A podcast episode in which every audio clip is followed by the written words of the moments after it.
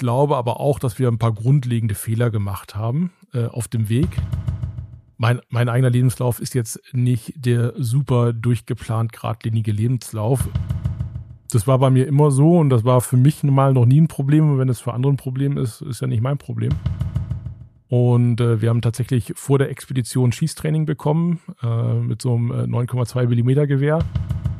Und äh, dann saß ich da im Zelteingang mit dem Gewehr in der Hand und habe nach draußen gestacht in, in, in, in, in das Weiße.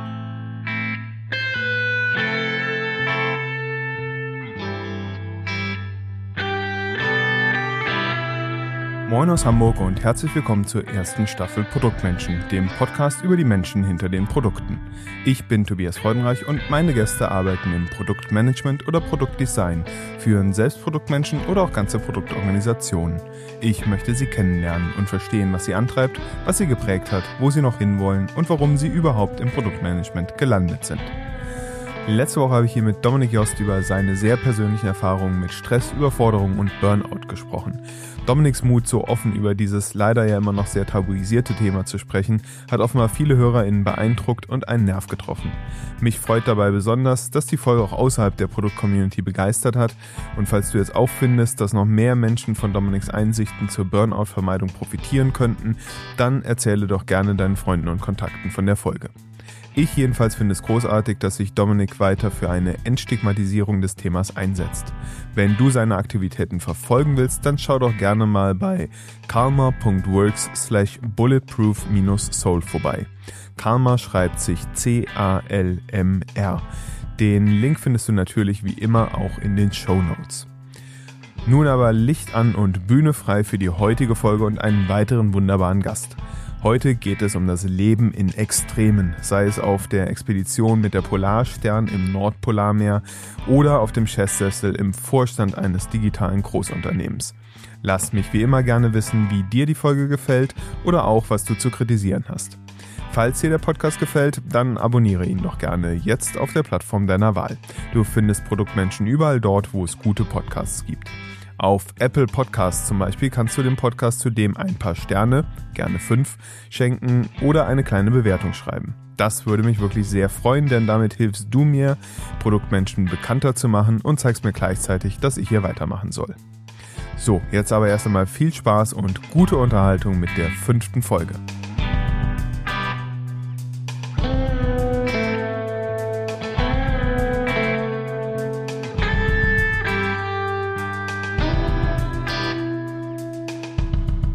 Produktmenschen sind eine ganz besondere Spezies. Sie kommen aus den verschiedensten Richtungen, aus der Soziologie, der Informatik, der Tischlerei, der Medienwissenschaft, der Betriebswirtschaft oder dem Marketing. In jedem Fall aber aus dem Leben. So heißt es auf der Webseite zur Ankündigung dieses Podcasts. Mein heutiger Gast kommt aus der Geophysik und beschäftigt sich daher schon von Haus aus mit den ganz großen Fragen unserer Welt. Nachdem er die Wissenschaftskarriere an den Nagel hängte, fragte er sich unter anderem, ob das Ausdrucken des Internets als Geschäftsmodell taugen würde. Er hat es ausprobiert und kann uns heute davon berichten. Zuletzt fragte er sich als Chief Product Officer der New Work SE und damit als Chef von ganz Xing, wie man sich kontinuierlich erfolgreich gegen einen globalen Player zur Wehr setzen kann. Heute versuche ich ihm ein paar der großen Fragen zu stellen und freue mich auf ein spannendes Gespräch mit Dr. Patrick Alberts. Schön, dass du hier bist und herzlich willkommen, lieber Patrick. Schön, dass ich hier bin. Danke für die Einladung, Tobi. Sehr gerne. Dann lass uns mal gleich mit den ganz großen Fragen unserer Zeit starten. Wenn ich jetzt schon mal einen promovierten Geophysiker äh, gegenüber sitzen habe, zwar gelernt habe, dass die Meteorologie keine äh, Unterkategorie der Geophysik ist in unserem Vorgespräch, aber dennoch artverwandt. Insofern glaubst du, dass die Menschheit es noch schaffen wird, die verheerenden Prozesse des menschengemachten Klimawandels unter Kontrolle zu bringen? Ich glaube tatsächlich, das wird sportlich.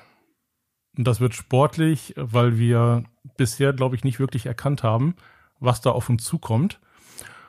Und ehrlicherweise glaube ich, die Corona-Pandemie hat es gezeigt, äh, dass exponentiell laufende Prozesse immer wieder unterschätzt werden.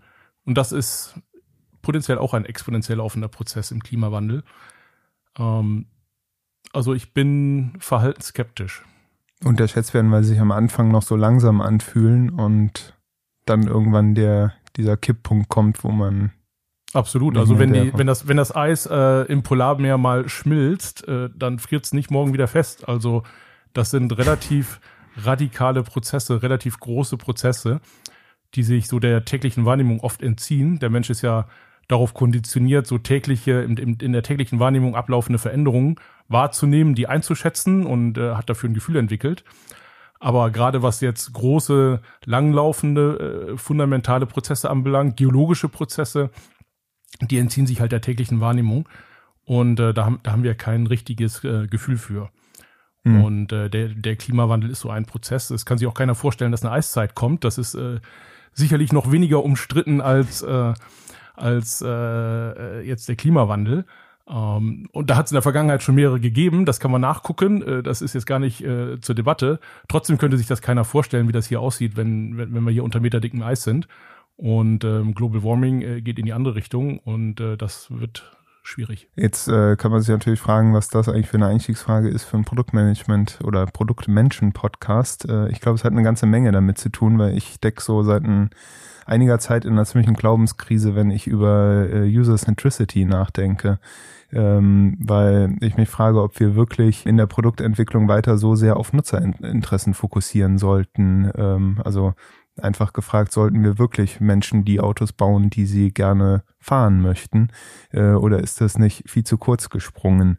Also führt Nutzerzentrierung in, in einer individualistischen Gesellschaft nicht zwangsläufig dazu, dass wir eine Entwicklung beschleunigen, die die Auswirkungen auf Umwelt, Gesellschaft, nachfolgende Generationen komplett vernachlässigt?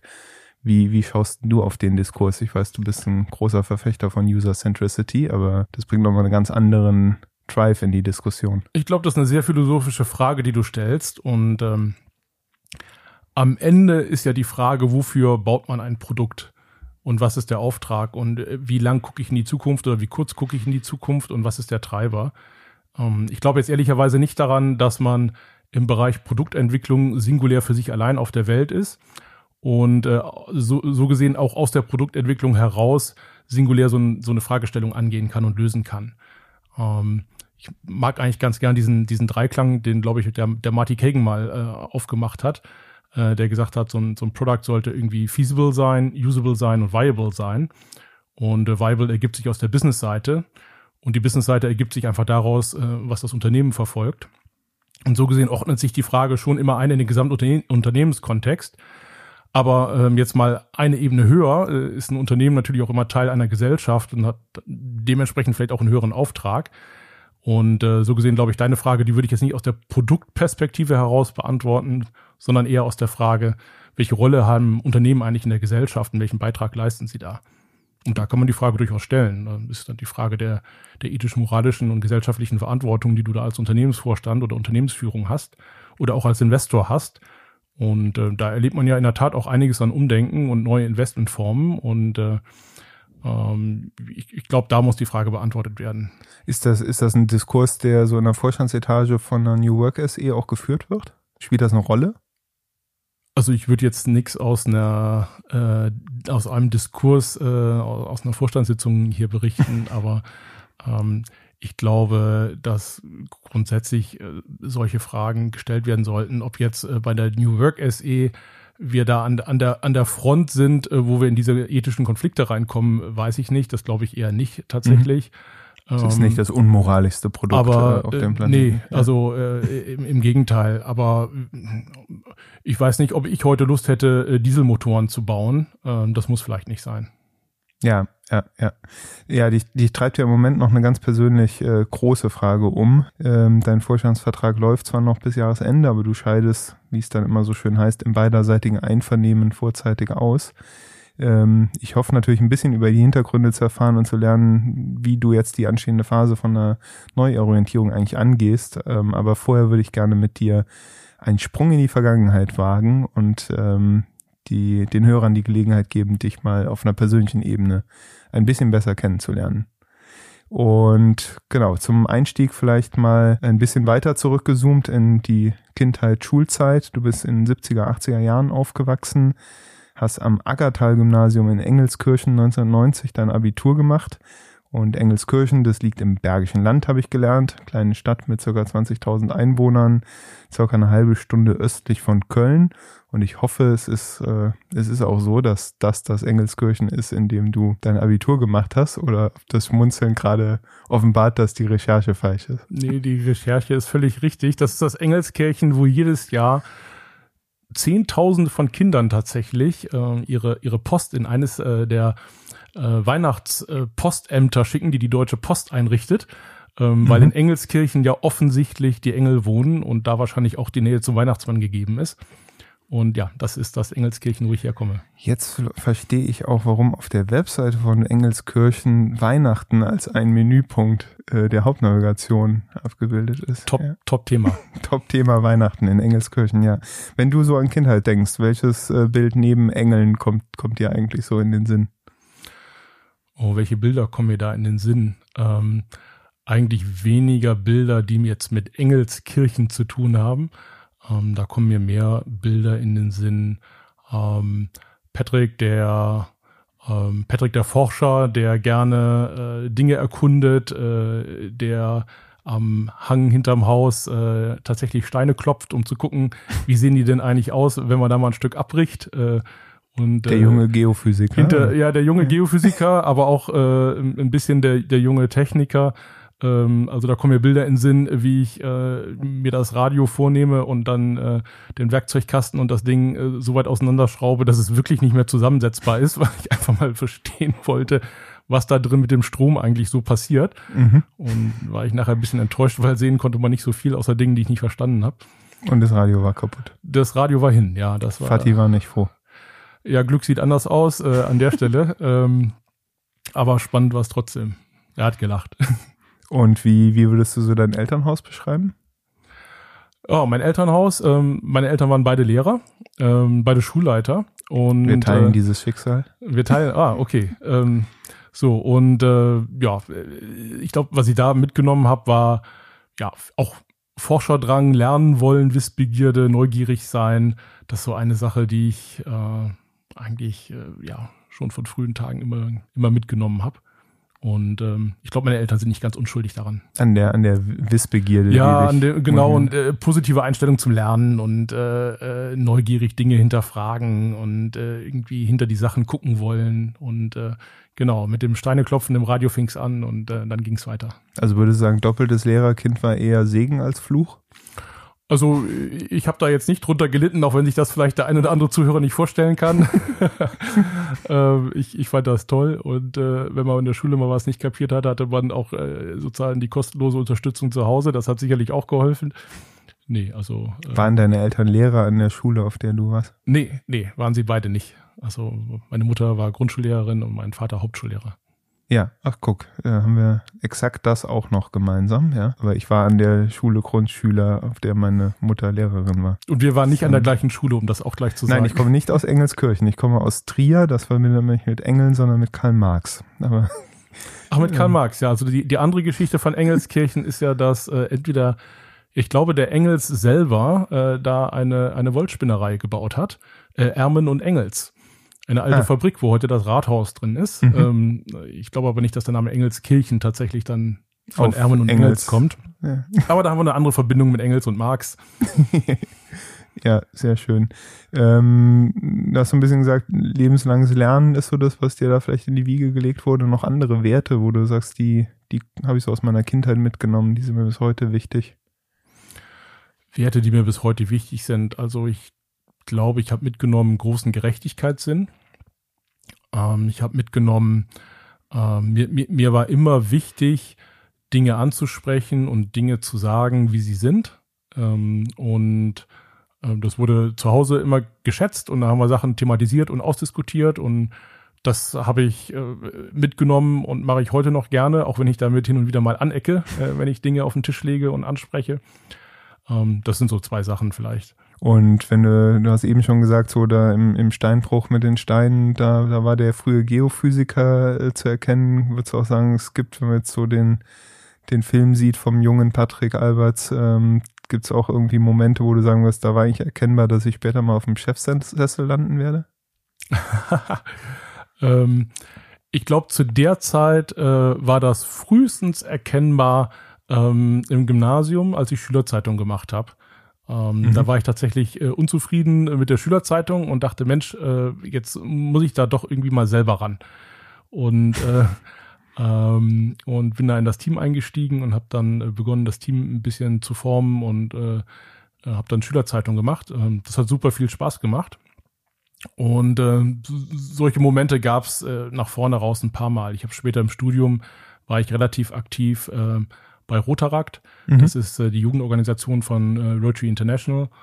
Und ähm, habe dann auch relativ schnell äh, den Club äh, vor Ort geleitet ähm, und ähm, äh, weiterentwickelt und äh, habe dann ähm, auf, ja, auf Basis der Erfahrung, die ich da gemacht habe, gedacht, Mensch, hier gibt's ein paar interessante Learnings, äh, das können wir doch auch mal ähm, eine Ebene höher eben, heben und äh, ja, habe dann auf, auf Deutschland-Ebene eine Leitungsfunktion eingenommen und dann auf Europa-Ebene eine Leitungsfunktion eingenommen und dann tatsächlich eine globale Leitungsfunktion. Können wir nachher noch drüber äh, sprechen. Das war tatsächlich mein erstes großes digitales Produkt, was ich da gebaut habe. Und ähm, ja, ja, von 1994 bis 2003, also neun Jahre, äh, warst du ehrenamtlich tätig. Und äh, auf LinkedIn ist zu lesen, du warst also zuständig für die ähm, Social Network Communication Strategy, hast ein Team aus 50 äh, geleitet, um eine virtuelle Organisation aufzubauen. Wir reden von 1994. Wir haben es alle in der Pandemie gelernt, wie schwer virtuell ähm, kommunizieren, äh, insbesondere am Standort Deutschland mit äh, nicht vorhandenen Breitbandverbindungen, äh, uns heute fällt. Wie, wie hast du äh, 1994 lange vor Facebook, äh, LinkedIn und Xing ähm, schon über Social Networks nachgedacht und Online-Communities?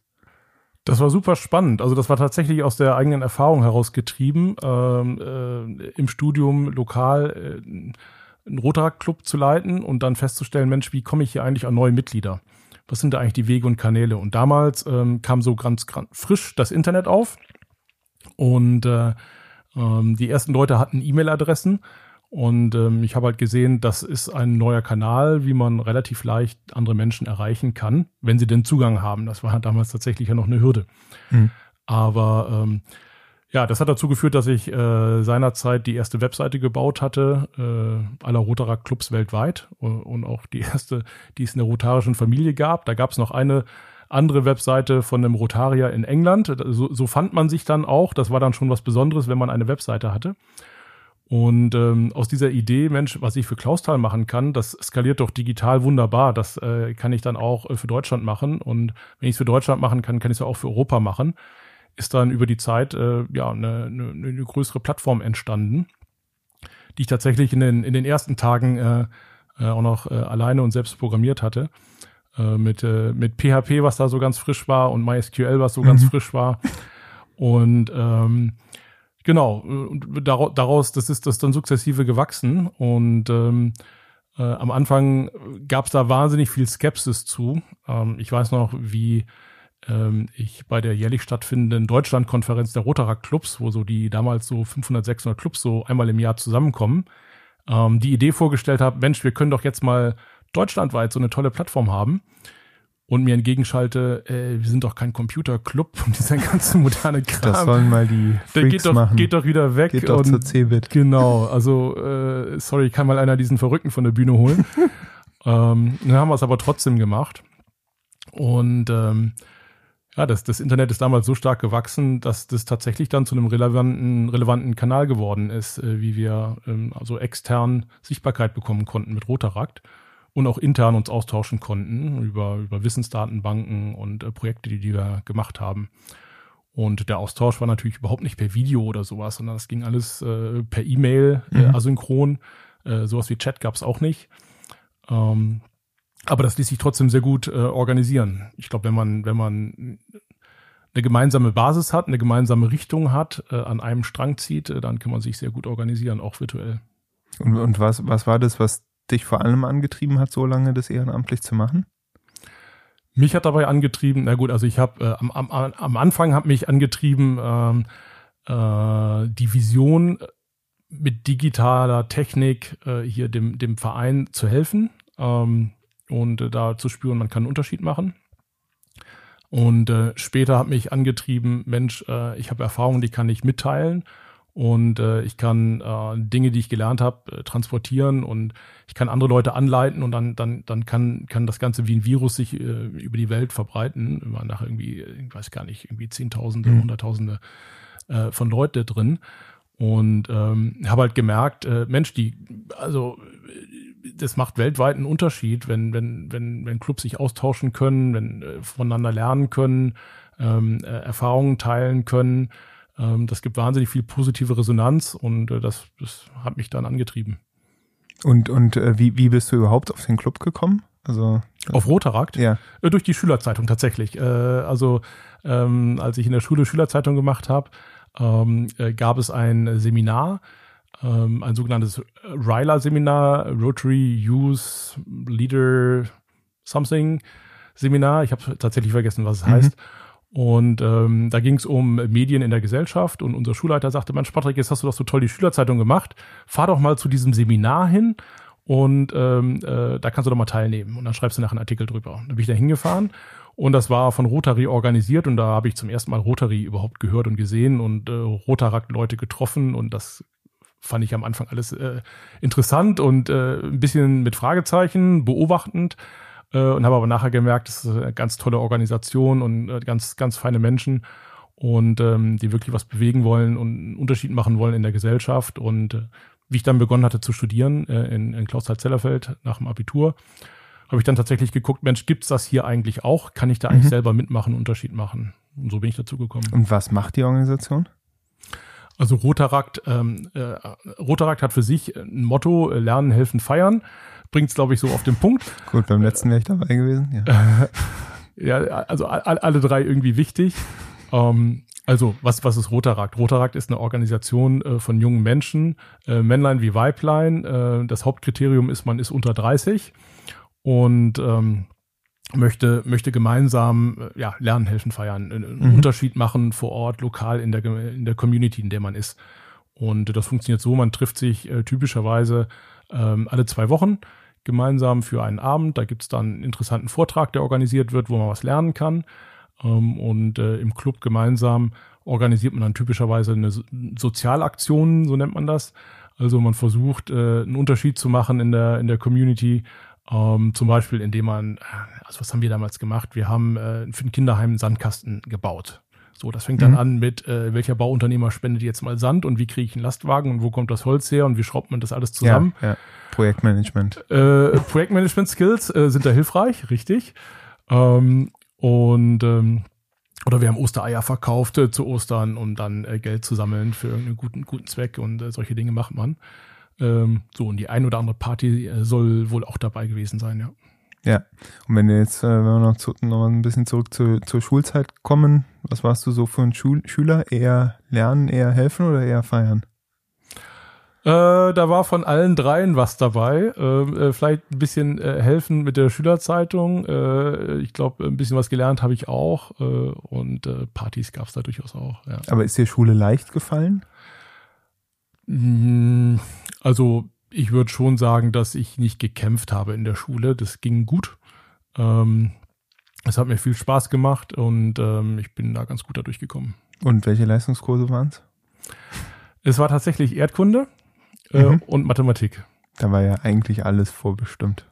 Ja, für die Geophysik. Und, und, und tatsächlich äh, als Wahlpflichtfach äh, Informatik, äh, was damals in Nordrhein-Westfalen äh, der erste Abiturjahrgang war, der als Probe äh, Informatik im Abitur haben durfte. Mhm. Äh, ich war sozusagen Teil eines kleinen Experimentes was äh, die Vollkatastrophe war, weil wie das damals so war, die Abiturklausur schreibt man natürlich mit dem Stift auf Papier. Mhm. Flipflops mal. Und dann habe ich, hab ich sechs Stunden mit dem Stift äh, auf Papier äh, Pascal programmiert. Mhm. Und äh, das äh, ein längeres, längeres Programm runtergeschrieben. Und mhm. äh, das fühlte sich sehr, sehr abstrakt an. Und es kompilierte nicht am Ende. Ja, das konnte keiner feststellen. Ich weiß nicht, ob das jemals abgetippt wurde. Mhm. Syntax-Highlighting war auch relativ schwach. Dann. Ja, und auch das automatische Einrücken klappte nicht ganz. Ja, aber also genau so habe ich äh, Jahre später mal bei einem nicht zu nennenden Kunden an dieser Stelle äh, PHP äh, programmiert, weil der einzige Zugang auf die äh, Serverlandschaft war über so ein Texteingabefeld in einem Webeditor ohne jedes Syntax-Highlighting, ohne alles äh, richtig gute Erfahrung, um Programmieren zu lernen. Dann, Na, wenigstens nicht Papier. Ja, ja, nee, nicht, nicht Papier, ja. Aber mehr Auswirkungen als Papier, wenn man Endlosschleifen baut, kann ich aus eigener Erfahrung sagen. Äh, die, ich habe äh, in auf Oberberg aktuell habe ich ein Bild gefunden vom 25-jährigen Abi-Treffen deines Abiturjahrgangs. Und ich habe dich nicht drauf gefunden. Wo warst du? Oh, 25-jähriges Abi-Treffen, gute Frage. Abi 2015. 90, 2015, ne? Mhm. Ja, das weiß ich jetzt auch nicht mehr. Einladung übersehen. Ja, ist wahrscheinlich irgendwie untergegangen, ne? Also, tja, ich war genau bei einem Abi-Treffen und äh, vielleicht hat mich die Einladung auch gar nicht erreicht, weil äh, ich schon so ein bisschen durch die Weltgeschichte geguckt bin. Ähm, aber 2015 war ich eigentlich äh, ganz gut gesettelt in Hamburg. Äh, insofern hätte es mich erreichen können. Ja, die bringt mich so ein bisschen zu der Frage, wie wichtig ist dir Freundschaft? Freundschaft ist mir sehr wichtig. Also ich habe tatsächlich äh, aus der Schulzeit äh, noch gute enge Freunde. Ähm, ich habe aus der Studienzeit enge Freunde. Ähm, ich habe aus der Arbeitszeit enge Freunde. Ähm, ich glaube, es ist ein hohes Gut. Bist du ein guter Freund? Bin ich ein guter Freund. Also ich habe ähm, ich habe öfter mal gehört, äh, ich bin auf jeden Fall jemand, der gut zuhören kann. Und äh, äh, also wenn man meine Freunde fragen würde, was sie an mir schätzen, dann würden sie wahrscheinlich sagen äh, Loyalität und gut zuhören. Und bist du erreichbar? Naja, so für das 15-jährige Abi war ich wohl offensichtlich nicht erreichbar. 25. 25, genau, 2015. ähm, aber sonst bin ich sehr erreichbar, ja. Ja trotz äh, der durchaus anspruchsvollen Jobs, die du in den letzten Jahren gemacht hast, die mit Sicherheit einen Kalender füllen. Also wenn mich ein guter Freund äh, äh irgendwie äh, Sonntagnacht äh, um vier anpingen würde und sagen würde, ich habe hier ein Thema, äh, dann würde ich aufstehen und hingehen. Dann an der Stelle vielleicht nur der Service-Hinweis. Dein Diplomjahrgang ist im kommenden Jahr zur Alumni-Feier nach Klausthal eingeladen. Gibt jetzt keine Ausrede, die dieses Event zu verpassen. Aber du hast das die Überleitung ähm, zum, zur nächsten Station in deinem Lebenslauf, nämlich an der TU Klausthal dann Geophysik ähm, studiert. Und zwar unmittelbar nach dem Abitur, was mich natürlich zu der investigativ-journalistischen Frage verleitet. Was war denn mit dem Wehrdienst oder Zivildienst? Ja, das ist leider ausgefallen. Ja, also tatsächlich, ich war nicht bei der Bundeswehr und äh, auch nicht beim Zivildienst. Verrätst du warum oder ist es Betriebsgeheimnis? Ja, ich bin ausgemustert worden.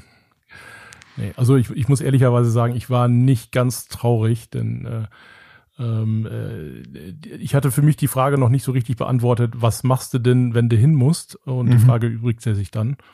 Ähm, genau. Ja, ja.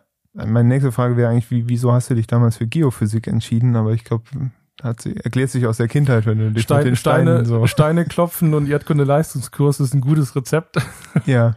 Im, Im Vorgespräch, was wir eben geführt haben, hast du gesagt, äh, du hast dich sehr für äh, die Entdeckung von Erdöl auch interessiert. Ja, ehrlicherweise damals nicht. Also da, damals war der Haupttreiber tatsächlich, ähm, ich habe mich für Computer interessiert und, und Technologie. Und ich habe mir angeschaut, äh, was, was sind denn eigentlich Berufsfelder, wo man viel mit Computern arbeiten kann. Und ähm, da war meine erste, also ganz oben auf der Liste stand erstmal Informatik. Da habe ich mich mit Informatik auseinandergesetzt und äh, war auch zur Studienberatung an der Uni Köln, mhm. was damals die nächste Uni war. Und äh, da sagte man mir, ja, nee, also äh, wenn Sie hier Informatik studieren, also äh, Programmieren, das machen Sie dann äh, also frühestens nach dem Vordiplom. Also erstmal müssen wir ganz viel Mathematik machen, dann äh, berechnen wir, ob der Compiler immer abbricht und dann irgendwann vielleicht auch Programmieren ist aber nicht so wichtig für Informatik. Und ist auch viel zu teuer, die Rechenzeiten im Rechenzentrum. Also da, da wurde ich dann ein bisschen skeptisch und ähm, ja, über, über ein paar Windungen bin ich äh, auf Geophysik gestoßen und äh, habe da ein bisschen recherchiert und äh, festgestellt, oh, die Geophysiker, die äh, sind eigentlich sehr, sehr große Computernutzer. Ähm, äh, und ähm, ja, habe mich da ein bisschen, bisschen mit auseinandergesetzt und fand das super spannend und abenteuerlich und das, das hat mich sehr angesprochen. Und ähm, ja, dann wurde es Geophysik, was ehrlicherweise, ich glaube, bis heute meine Eltern nicht verstanden haben. Ähm, also da, die haben, haben mich lange gefragt, was machst du da eigentlich und ist das auch was? Ähm, Ich gehe auf große Expeditionen und untersuche Gesteinsschichten. Genau, aber so richtig vorstellen konnten sie sich nicht als, äh, als äh, Lehrer. Und ähm, ähm, aber sie waren hinreichend offen äh, und, und supportive, äh, dass sie mich da unterstützt hätten und haben sich gedacht, der, der Junge weiß schon, was er macht und äh, dann soll er mal Geophysik studieren. Was haben sich denn deine Eltern alternativ für dich vorgestellt? Also Geophysik Le Lehrer, Lehrer wäre wahrscheinlich mhm. keine schlechte Wette gewesen. Mhm. ähm, Genau, nee, also sie waren da also dankenswerterweise echt immer super unterstützend und äh, ähm, ja, sind, sind den Weg mitgegangen, äh, auch in die Geophysik, auch wenn sie es äh, nicht wirklich, glaube ich, verstanden haben, was es ist. Mhm. Du warst 1994 dann auch vier Monate für das Helmholtz-Zentrum äh, des Alfred-Wegener-Instituts auf Polarexpeditionen in Ostgrönland. Was hast du da gemacht? Es ist umgekehrt. Also Alfred Wegener Institut ist Teil des Helmholtz-Zentrums. Oh, genau. Schlecht Macht aber nichts. Ähm, genau, also ich bin mit der Polarstern äh, nach Grönland gefahren und habe drei Monate Polarexpedition gemacht. Und ähm, ja, wir haben da verschiedene Dinge gemacht. Es war ein großes Forschungsprogramm. Ähm, der Teil, an dem ich mitgewirkt habe, ähm, da haben wir uns angeschaut, äh, wie es eigentlich mit der Erdkruste bestellt ist unter äh, Ostgrönland. Und ähm, wir haben äh, die äh, Kruste-Mantel-Grenze vermessen. Wir haben uns angeschaut, äh, wie, wie das sozusagen das alte Gebirge der Kaledonien ähm, äh, strukturiert war. Und ähm, also die, die Geschichte geht so, ähm, bevor sich der Atlantik ge äh, geöffnet hat, äh, gab es ähm, mhm. äh, tatsächlich äh, ein, ein großes Gebirge. Und ähm, das ist mit Gebirgen so wie mit Eisbergen. Äh, ein kleiner Teil guckt oben raus, aber der große Teil, sozusagen die Gebirgswurzel, die ragt nach unten mhm. in den äh, zähflüssigen Mantel rein. Und wenn jetzt das Gebirge aber oben weg erodiert und über die äh, Jahrmillionen abgetragen wird oder äh, auch äh, nach der Atlantiköffnung schlichtweg nicht mehr vorhanden ist, ähm, dann würde man erwarten, dass äh, der ähm, tiefe Teil unter der Erdkruste äh, langsam ähm, aufsteigt, genau wie bei einem Eisberg, der halt oben mhm. abschmilzt. Und ähm, dementsprechend die, ähm, die, die Kruste in ihrer Dicke äh, abnimmt über die Zeit. Und ähm, mhm. was man. Soweit bin ich noch mitgekommen, ja. Was, was, also was man vermutet hatte in Ostgrönland, ist, äh, dass, dass dieser Prozess ähm, eigentlich äh, sehr fortgeschritten sein müsste und dementsprechend die Kruste nicht so wahnsinnig dick sein dürfte. Und was wir gemessen haben, ist, äh, dass tatsächlich die Kruste außergewöhnlich dick ist und äh, noch nicht äh, so, äh, so weit aufgetaucht ist, wie das eigentlich hätte sein müssen.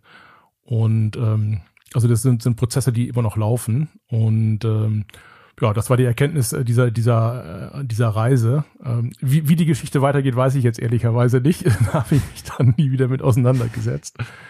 Aber ich fand das ganz, äh, ganz faszinierend damals. Aber also vier Monate an Bord der Polarstern stelle ich mir wie ein großes Abenteuer vor. War es so? Das war sehr abenteuerlich aus verschiedenen Gründen. Ähm, das ist, das war damals einmal abenteuerlich, weil, weil man halt auf einem vergleichsweise begrenzten Raum ähm, ist, äh, wo man sich nicht mehr aus dem Weg gehen kann. Ähm, und das muss man mal ein paar Monate aushalten. Ähm, das war abenteuerlich, äh, weil wir nördlich des Polarkreises waren und äh, es war 24 Stunden am Tag Tag. Und das heißt, der, der eigene Rhythmus und der Rhythmus auf dem Schiff und der Rhythmus der Wissenschaftler ist, ähm, ist relativ künstlich. Es gab viermal am Tag warmes Essen. Ähm, je nachdem, in welchem Rhythmus man gerade war, war das für die einen halt gerade Mittagessen und für die anderen ein komisches Frühstück. Ähm, äh, es war abenteuerlich, weil wenn man, wenn man äh, in, in, Grönland an Land geht, ähm, muss man schon ein bisschen aufpassen mit Eisbären. Mhm. Und äh, wir haben tatsächlich vor der Expedition Schießtraining bekommen äh, mit so einem 9,2 äh, Millimeter Gewehr äh, damit man sich dann auch verteidigen kann, wenn der Bär kommt. Und äh, das ist ganz lustig, wenn man dieses Schießtraining macht, aber wenn man dann mal im Camp mhm. sitzt, mhm und das ähm, gedanklich durchspielt? Äh, ja, nicht nur gedanklich durchspielt, sondern äh, draußen ist äh, vielleicht so ein bisschen äh, Schneetreiben und äh, weißer, äh, weißer Nebel. Äh, per Funk hat das Schiff gerade durchgesagt, dass Eisbären gesichtet wurden und man doch einfach die nächsten Tage ein bisschen vorsichtiger ist. Mhm. Man aber nichts sieht. Und aber man nichts sieht. Ähm, und äh, dann, dann wird es auf einmal total real. Und da weiß ich noch, da habe ich im, im Zelteingang gesessen. Äh, wir waren zu zweit und ähm, mein, mein Kollege, der mit dabei war, äh, erfahrener Bergsteiger-Typ, der war voll tiefenentspannt und meinte, ja, kommt schon nichts, passt, passt schon und ich, ich schlafe dann jetzt. Und äh, dann saß ich da im Zelteingang mit dem Gewehr in der Hand und habe nach draußen gestacht in, in, in, in, in das Weiße und äh, hätte da fast so einen Schneefuchs erschossen, äh, einfach weil er sich bewegt hat und mhm. äh, ich schon ein bisschen Angst hatte davor. Am Ende ist nichts passiert, aber ist ein besonderes Gefühl. Schon, schon bleibt, bleibt im Gedächtnis, ja. Ist so aus der Zeit so, was wo du sagen würdest, da habe ich echt ein Learning gemacht, das hat mich später weitergebracht oder das hat auch vielleicht später mit Bezug auf Produktmanagement mir irgendwie gedanklich eine Tür geöffnet? Also verschiedene Learnings, da können wir gleich mal überlegen, ob davon was äh, auf Produktmanagement anwendbar ist. Ich schreibe mit. Ähm, also ein Learning so toll diese Expedition war, was mich tatsächlich ein bisschen gestört hat, war, ich wusste, das kostet jetzt mal 100.000 pro Tag, dieses Schiff zu betreiben mit den Wissenschaftlern und allem, was da drauf ist. Also so eine Hausnummer, die ich damals gehört hatte. Mhm. Und ich habe mir schon gefragt, hm, also jetzt sind wir hier mehrere Monate unterwegs, das ist eine teure Übung. Und wann sehen wir denn mal einen, wann, wann sehen wir denn mal Impact für, für, für die Gesellschaft oder für irgendwas Konkretes oder für Deutschland, sind deutsche Steuergelder äh, von dem, was wir hier machen und äh, mhm. von diesem Geld. Und äh, das, das wurde mir bis zum Schluss nie so ganz klar. Und am Ende der Reise wusste ich, ich werde kein Polarforscher, äh, weil mir einfach der Impact zu weit weg ist. Weil es Grundlagenforschung ist und es ist nicht Grundlagen, anwendungsorientierte. Richtig, ja, es ist Grundlagenforschung. Ich habe für mich gelernt, Mensch, ich bin dann doch eher gerne nah am Impact. Und äh, das kann man vielleicht ein bisschen Richtung Produkt übertragen. Mhm. Also ich, äh, ich mag es einfach, wenn ich sehen kann, wie kann ich einen Unterschied machen wie, wie macht es für Menschen einen Unterschied? Mhm. Und ähm, das ist eine Sache, die ich da mitgenommen habe. Eine andere Sache, die ich da mitgenommen habe, ähm, naja, wenn man da mal so irgendwie mal so ein, zwei Wochen in so einem Camp sitzt äh, zu zweit abgeschnitten und äh, das fängt, äh, fängt an zu riechen. Aber, ja. Äh, das merkt man nicht. Das merkt man erst, wenn man äh, zurück aufs äh, Schiff kommt, mhm. äh, der Heli einen abholt äh, und äh, man will die ganzen spannenden Geschichten erzählen und äh, die ganzen anderen äh, Leute auf dem Schiff sagen, nee, geh erstmal duschen. Geh erstmal duschen, ich habe gerade keine Zeit und so und ist super spannend, aber nicht jetzt. Dann weiß man, dass was nicht stimmt. Ähm, nee, also das ist jetzt kein Learning für Produktmanagement. Mhm. Ja, aber was schon, es geht, es, also da, da geht halt irgendwas schief, da gehen halt Dinge kaputt, es funktioniert nicht wie gedacht und man muss improvisieren. Und das, das war schon, ähm, das war schon ständig so. Dann muss man irgendwie überlegen, kann ich jetzt hier irgendwie, keine Ahnung, jetzt fehlt mir das Kabel und kann ich das irgendwie fixen und irgendwie ähm, das Gerät kann ich nicht so aufbauen wie gedacht und jetzt muss ich mir was Neues einfallen lassen und äh, die Eisbärwarnanlage ist, ist Schrott äh, und äh, was ist jetzt der Plan B und man ist irgendwie in so einem ständigen Improvisationsmodus und ähm, das ist schon eine ganz spannende Sache, wenn man das einmal überträgt so auf Leadership. Ähm, es, es gibt halt kein festes Rezept für viele Dinge, äh, wenn du Führungskraft bist, sondern du, du musst du musst relativ flexibel und agil mhm. schauen, äh, was passiert äh, in deinem Produkt, was passiert in deiner Organisation, was passiert mit den Menschen und äh, da bist du schon oft in Situationen, wo du auch improvisieren musst. Und äh, wenn du das nicht magst und äh, äh, Angst davor hast, dann ist es, glaube ich, relativ schwierig, äh, in, in der Führungsposition zu sein äh, und, und, und Produkte zu entwickeln. Ja, ja. Die äh, Polarstern war jetzt auch gerade wieder äh, jüngst in den Medien, weil so die ersten Forschungsergebnisse von dieser spektakulären Ice Drift ähm, veröffentlicht worden sind. Äh, die hat ja einen ganzen arktischen Winter äh, im, im äh, arktischen Packeis äh, verbracht. Ähm, und ich ahne jetzt schon die Antwort, weil du, weil du schon sehr, dich sehr klar positioniert hast, aber gibt es nicht manchmal auch einen Moment, wo du denkst, da hätte ich jetzt auch dabei sein können, da äh, hätte ich irgendwie mitmachen können, stattdessen hocke ich in einem Büro in, in Hamburg? Nee, also tatsächlich, ich, ich, habe ich hab die Zeit super genossen. Das war also wirklich ein ganz tolles Erlebnis und auch irgendwie ein Privileg. Ich glaube, also nicht viele Menschen haben die Chance, eine Polarexpedition zu machen. Aber ich äh, vermisse das überhaupt nicht.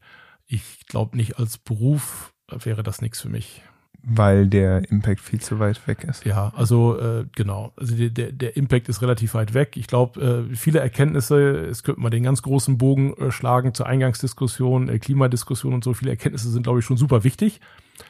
Ähm, aber ich, ich für mich persönlich äh, bin lieber sehr nah am, also im, im Hier und Jetzt und äh, möchte gerne jetzt einen Unterschied mhm. machen und nicht irgendwann in der diffusen Zukunft. Du hast aber trotzdem dann 97 nach Abschluss von, ähm, ich vermute, es war ein Diplom dann äh, in, in Klausthal, ähm, hat es dich ans Imperial College London gezogen, wo du nochmal ein PhD, also promoviert hast in der Geophysik rund um das Thema Artificial Intelligence. Ähm, auch ziemlich früh für dieses Thema. Äh, 97 bis 2002 sind wir jetzt auf der, auf der Zeitachse. Ähm, was hat denn dich gereizt, ähm, noch den PhD draufzusetzen dann aufs Diplom? Das war in der Tat damals eine ganz äh, spannende Frage für mich. Ähm, ich hatte tatsächlich, das hast du jetzt unterschlagen, zwischen ähm, dem Diplom und dem PhD äh, habe ich ein Praktikum gemacht bei der Boston Consulting mhm. Group. Ja, Visiting Associate bei Genau, BCG. das genau, ja. so nennt sich der Praktikant ähm, bei BCG. Und ähm, das ist nur strategische Unternehmensberatung und die macht ja was völlig anderes, als jetzt so der äh, Geophysiker gemeinhin normalerweise in seinem Job machen würde. Und äh, in dem Praktikum habe ich gemerkt, hm, das kannst du eigentlich auch und das ist eigentlich auch sehr spannend. Und äh, gegen Ende des Praktikums habe ich da eine Menge Signale gekriegt. Mensch, Patrick, willst du nicht gleich hier bleiben? Jetzt noch promovieren ist doch irgendwie komplett mhm. überflüssig. Und das hat mir eine Menge Selbstbewusstsein gegeben. Da habe ich mir gedacht, super, jetzt kann ich erst recht programmieren, äh, äh, promovieren. Ja. Denn äh, wenn BCG mich gerne jetzt äh, hier behalten würde nach dem Praktikum, äh, dann bin ich ja nach dem PhD auch nicht döver geworden. Und dann kann ich ja wunderbar äh, nochmal nach London gehen und da nochmal eine ganz andere Erfahrung machen. Also mir war klar, dass wenn ich als Student in London unterwegs bin, ist das was anderes, als wenn ich später vielleicht mal da arbeiten würde oder so. Mhm. Und äh, ehrlicherweise, für die, die Klausthal kennen, das ist jetzt nicht die größte Hochschulstadt in Deutschland. Lernen, äh, helfen, aber Party machen kam zu kurz, oder? Äh, ja, nee, dafür gab's ja dann Rotarakt, aber ähm, Nee, also das war, war ja ein super, super kleiner Uni-Ort im Harz. Ähm, viele, viele tolle Vorzüge, ähm, aber jetzt nicht äh, unbedingt nicht der Ort, wo das Welt, Leben bebt. Und äh, London war schon ein bisschen auch ein Gegenprogramm dazu. Und äh, ich habe äh, ich hab für London ähm, äh, ja, eine Art Stipendium bekommen, also ein industriegesponsertes Projekt, das ich machen konnte. Ähm, und ähm, ja, habe mich dann entschieden, äh, super, das mit dem Job, das kann man nochmal warten. Ähm, jetzt jetzt mache ich nochmal den PhD. Mhm. Und was waren so, ähm, also hattest du in der Zeit, als du studiert hast, dann schon so ein relativ, also wenn es so in, in der PhD-Phase in, in London, hattest du da schon so eine Art relativ konkreten Karriereplan, weil du sagtest, na, das bei BCG war irgendwie, klang interessant, aber mir war schon als Praktikant klar, kann ich auch. Ähm, war, war das schon so konkret in deinem Kopf, ich mache jetzt hier den PhD und dann gehe ich zu BCG? Nee, also das war nicht entschieden, ähm, aber das war eine konkrete Option geworden. Ähm, also ich bin, bin äh, ähm, relativ spät auf diese Idee gekommen, dass äh, sowas wie Unternehmensberatung eigentlich auch spannend sein könnte für mich als eher exotischen Naturwissenschaftler. Und äh, ja, also das, das war im Prinzip mit dem Praktikum war das wie so ein, wie so ein äh, Idea-Virus, äh, der im Kopf platziert war und den, den Optionenraum dann im Prinzip vergrößert hat. Am Ende des PhDs habe ich äh, verschiedene Sachen mir angeschaut. Ähm, ich habe äh, geguckt, mache ich, mache ich das, was die meisten Geophysiker machen, und das heißt äh, Erdöl, Erdgas-Suche, also Rohstoffsuche. Und da ist vor allen Dingen Erdöl, Erdgas, mhm. weil da das meiste Geld ist. Ähm, und habt auch eine ganze Menge Freunde, die genau das auch heute noch machen.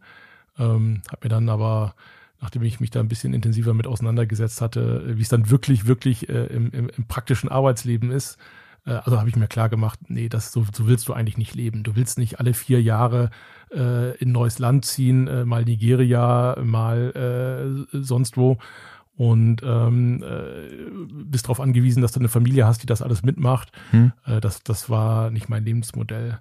Ähm, hatte aber damals tatsächlich auch Bewerbungsgespräche mit, mit, mit Shell und BP geführt und so, um mir das anzugucken. Aber das äh, war am Ende dann äh, langwierige, nicht so attraktive Prozesse. Ich hatte mir angeguckt, ob ich äh, vielleicht in die, ähm, ähm, ja, wie nennt man das eigentlich, in die äh, äh Support Industry gehe. Ähm, also ein, ein Favorit damals war ähm, äh, Gico Prakla, äh, was, eine, was eine Firma war, äh, Teil von Schlumberger, mhm. ähm, die neben vielen anderen äh, Services für, für Ölfirmen auch Software macht und habe da in der Tat mit der Idee ähm, äh, gespielt, äh, Softwareentwicklung zu machen. Und äh, ein sehr guter Freund von mir macht das auch heute noch ähm, und äh, ist, ist in Norwegen gelandet. Und äh, ja, dann kam auch da der Punkt, nee, ich wollte eigentlich kein Softwareentwickler werden. Ähm, und äh, so, und, und parallel, wenn ich das alles mir so angeguckt hatte, war im Hintergrund immer noch BCG äh, mit einem hervorragenden Recruiting äh, und, und, und sehr überzeugenden äh, Menschen, die dann sehr regelmäßig sich melden und fragen, wie es einem geht und was mhm. denn jetzt nun ist.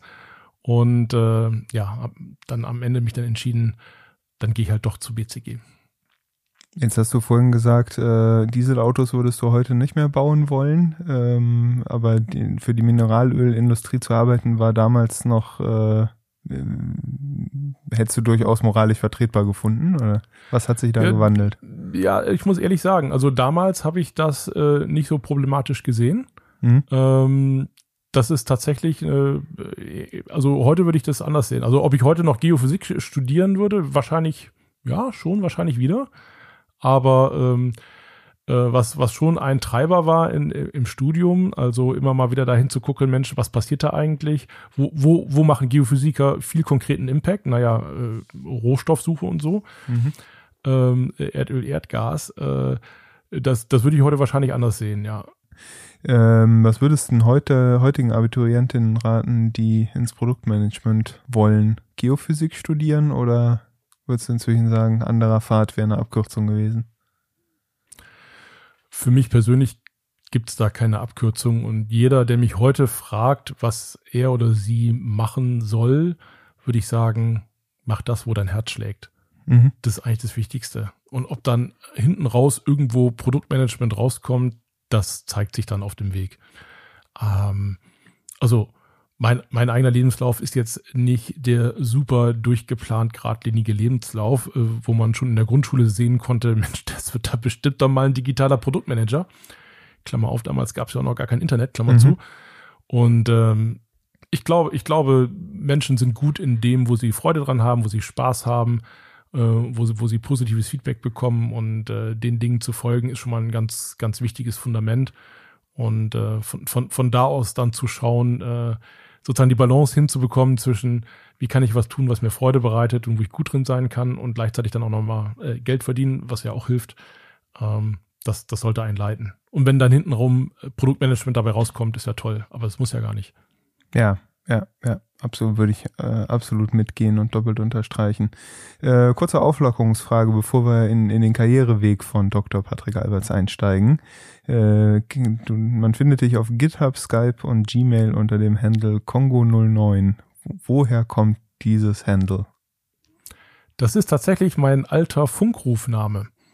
Ah. Also äh, aus, der ist noch von vor Internetzeiten. Mhm. CB-Funker, äh, Amateurfunker. Äh, da war ich halt der Kongo 09 äh, und äh, unter dem erreichbar. Und äh, das habe ich mir äh, im Prinzip äh, in die digitale Internetwelt rüber gerettet und rübergeholt. Und äh, ich weiß nicht, ob ich jeder Kongo 09 bin, den man im Internet findet, aber äh, ich, ich bin viele nach deiner Promotion am Imperial College hast du dich ja dann entschlossen, Wissenschaft zu verlassen. Ich glaube, wir können die Box schon ticken, weswegen, das ist hinreichend klar geworden. Ähm, und dann hast du ähm, bei, bei BCG angefangen, hast, ähm, ich glaube, acht oder neun Jahre bei, bei BCG in Summe verbracht, ähm, um dann im Anschluss dein Startup zu gründen, was ich in der Anmoderation so liebevoll umschrieben habe mit dem Versuch, das Internet auszudrucken. Was genau hast du gemacht? Also die Investmenthypothese, die wir damals hatten, war, Mensch, es gibt so viel digitalen Content und äh, der, der ist unstrukturiert auf irgendwelchen Festplatten äh, äh, verschwunden, der sitzt in sozialen Netzwerken oder auf anderen Plattformen irgendwo im Internet und es ist relativ schwierig, den eigentlich greifbar zu machen. Und wir haben damals gesehen, es gibt ein Phänomen und das heißt Fotobuch. Fotobücher, mhm. Fotobücher waren, also wir, wir sind jetzt 2010. Ähm, Fotobücher äh, war damals schon ein Milliardenmarkt in Europa und eigentlich ganz anachronistisch. Also me Menschen gehen her und ähm, nehmen ihren digitalen Content und äh, verwandeln ihn zurück in ein physisches Produkt. Mhm und äh, können das dann anfassen und rumreichen und verschenken und solche Dinge damit tun. Und wir haben gedacht, Mensch, also Fotobücher ist ganz toll, aber das kann man doch auch mit dem Rest des digitalen Contents genauso machen. Und vielleicht kann man es auch ein bisschen besser machen als beim Fotobuch. Also die meisten Menschen, die Fotobücher machen, kämpfen da ja stundenlang an einem einzelnen Fotobuch, äh, mhm. bis, bis dann hinten mal was Ansehnliches bei rauskommt. Und wir hatten uns gedacht, naja, dann nehmen wir doch einfach mal eine andere große Contentquelle äh, uns als nächstes vor. Und ähm, der Start waren Blogs. Und äh, die These war, lass uns doch äh, an die APIs äh, der großen Blog-Plattformen andocken, lass uns die Daten strukturiert äh, abziehen, lass uns daraus automatisiert äh, professionellen äh, Buchsatz machen und äh, Buchlayout machen und das Ganze dann präsentieren und dann ja den Kunden Bücher verkaufen, die sie dann on demand, mhm. print on demand ausdrucken können und dann eben auch sich selber anschauen können, äh, verschenken können, verkaufen können, vielleicht sogar, äh, je nachdem. Das, das, das war dann ja auch so deine erste richtige Hands-on-Erfahrung mit äh, für Produkt verantwortlich sein vermute ich einfach mal. Ja, ich würde sagen, die erste Hands-on-Erfahrung war tatsächlich bei Rotarakt, äh, mhm. äh, als ich äh, diese, diese globale Seite gebaut habe. Genau, jetzt aber mit äh, sozusagen mit dem eigenen Portemonnaie im Spiel. Ist jetzt ja, mit dem eigenen Portemonnaie, genau. Das, es wird das, ernst, ernster an der Es Stelle. wurde, wurde ein bisschen ernster, während zu Hause Frau und Kind saßen, äh, hatte ich die Idee, ich muss jetzt äh, ein Startup machen und äh, äh, die Menschheit mit Blogbüchern äh, beglücken. Und ähm, ja, in der Tat, also äh, das war eine ganz spannende Erfahrung. Ich war damals für Produkt und Technik verantwortlich und äh, hatte noch zwei Mitgründer. Und äh, genau, zu, zu dritt äh, haben wir das dann anderthalb Jahre lang betrieben. Und ähm, ja, gegen, gegen, also gegen Ende der anderthalb Jahre kam dann so ein Punkt, wo wir gemerkt haben, Mensch, wir haben eigentlich ein Produkt, was äh, im Markt auf eine tolle Resonanz trifft, im Sinne von, die Kunden, die wir hatten, finden es alle ganz toll. Die kaufen auch eine ganze Menge Bücher und die Warenkörbe sind ehrlicherweise relativ groß und die Wiederverkaufsrate war auch sehr hoch. Aber wir schaffen es im Marketing nicht, das Thema so schnell äh, zu skalieren, ähm, dass da wirklich ein, ein, attraktives Geschäft draus wird. Und das, äh, das hat uns damals in, äh, also in, in eine ganz ähm, interessante Situation reingebracht, wo wir prinzipiell ein Produkt hatten, was funktioniert ähm, aber dann kein Geschäft hatten. Und uns dann entscheiden mussten, ähm, ja, was machen wir jetzt damit? Ähm, äh, auch, auch, wenn, auch wenn wir äh, ein bisschen Umsätze haben und so weiter, äh, wollen wir das jetzt so auf dieser kleinen Flamme weiter betreiben oder äh, sind wir ehrlich das reicht nicht und müssen uns eigentlich wieder einstellen? Ähm, und ja, äh, am, am Ende war es äh, äh ein kurz vor Einstellen. Also wir haben tatsächlich die Technologie verkauft äh, an, an, an Fotobuchhersteller. Ähm, aber das, das hat gerade mal gereicht, so um unsere, um unsere Kosten zu decken. Also wir sind da alle unbeschadet wieder rausgekommen, aber Geld verdient hat da keiner. Und ihr hattet keine Investoren drin? Wir hatten keine Investoren drin. Nee, wir hatten tatsächlich Glück. Ähm, wir haben äh, in Hamburg eine Förderung bekommen. Ähm, war, war, sehr klein, ähm, aber dafür mussten wir keine Anteile abgeben mhm. und äh, ähm, im Wesentlichen war es dann ansonsten privates Geld und keine Investoren. Und die, und fragst du dich heute manchmal, ob ein Investor reinholen, der bei dem, bei dem Marketing äh, unter die Arme gegriffen hätte um, und bei der Skalierung geholfen hätte, ob es dann gezündet wäre? Also, ich glaube, das war jetzt nicht notwendigerweise eine Geldfrage. Ich glaube, wir waren, also wir waren sicherlich grün, was die Marketingfrage anbelangt und hatten nicht so wahnsinnig viel Erfahrung. Ähm, ich glaube aber auch, dass wir ein paar grundlegende Fehler gemacht haben äh, auf dem Weg, die uns dann auch ein paar, äh, ein paar Kanäle zugemacht haben. Also ich gebe mal ein Beispiel. Wir hatten damals, also der, der Markt der Blog-Plattformen war eigentlich vergleichsweise konsolidiert. Es gab äh, eine Handvoll große Plattformen wie Blogger.com, Blogger was, was Google gehört. Äh, Tumblr, genau, LiveJournal äh, war noch vergleichsweise groß. Es gab eine Firma, die Six Apart. Er hatte mehrere mhm. Plattformen und danach wurde es aber schon sehr kleinteilig. WordPress war noch sehr mhm. groß. Und äh, äh, wir, hatten, wir hatten die blauäugige Idee, Mensch, Vertrieb ist doch ganz einfach. Wir brauchen doch nur mit diesen großen Plattformen zu partnern. Mhm. Die machen dann ganz so einen einfach. Printknopf äh, in ihr Interface. Mhm. Und wenn man da draufklickt, kommt das Buch raus. Unsere mhm. Technologie ist ja super geschmeidig, die kriegt das hin.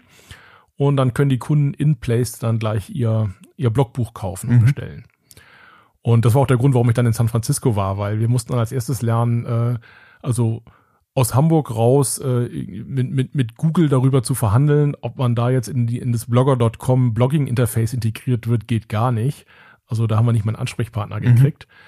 Und ähm, dann habe ich tatsächlich ein bisschen Zeit im Valley verbracht und äh, habe dann einen guten Zugang zu Google gekriegt, habe da mit dem Blogger.com äh, Produktverantwortlichen gesprochen, der auch unser Produkt ganz toll fand und musste dann aber lernen, ähm, dass äh, es ein Unterschied ist zwischen der Produktmanager findet jetzt mal äh, diese Partnerschaft super toll und das Produkt ganz toll und da gibt's auch irgendwo äh, äh, einen kleinen Slot auf der Roadmap, äh, wo dann so eine mhm. Integration gebaut wird.